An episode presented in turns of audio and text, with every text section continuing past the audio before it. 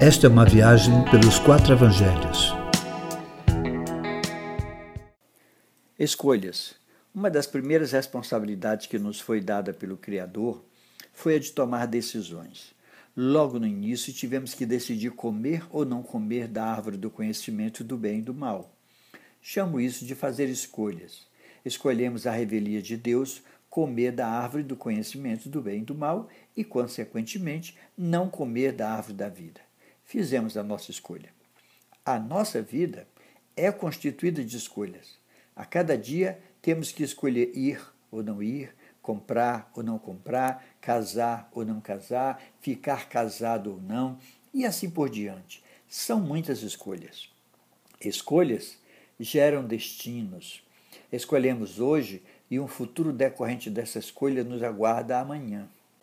O encontro de Marta e Maria com Jesus nos mostra um belo exemplo sobre escolhas.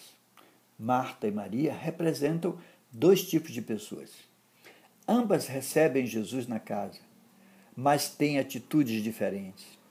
Elas se constituem um arquétipo de todos os que creem em Jesus. Marta, ainda que com Jesus presente diante dela, decide estar atarefada com muitos afazeres. Ela representa os que se contentam com o ativismo religioso, os que insistem em fazer algo para Deus e não com Deus, os que decidem agradar a Deus e não agradar-se dele. Muitas igrejas levam seus membros a um ativismo a fim de prendê-los na roda viva das programações. Os que se envolvem são bem vistos, mas os que, mesmo por motivos coerentes, não se envolvem, são vistos como aqueles que não querem compromisso com a instituição. Maria, porém, não perdeu a oportunidade do Deus presente e ficou aos pés dele, relevando naquele momento qualquer outro a fazer.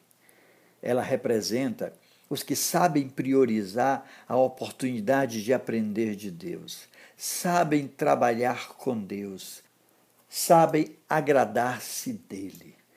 Sabe a escolha de Maria, pois decidiu pela melhor parte Somos Martas ou Marias em dias diferentes.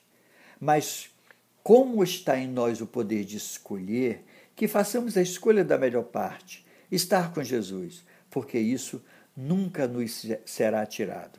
É desse jeito.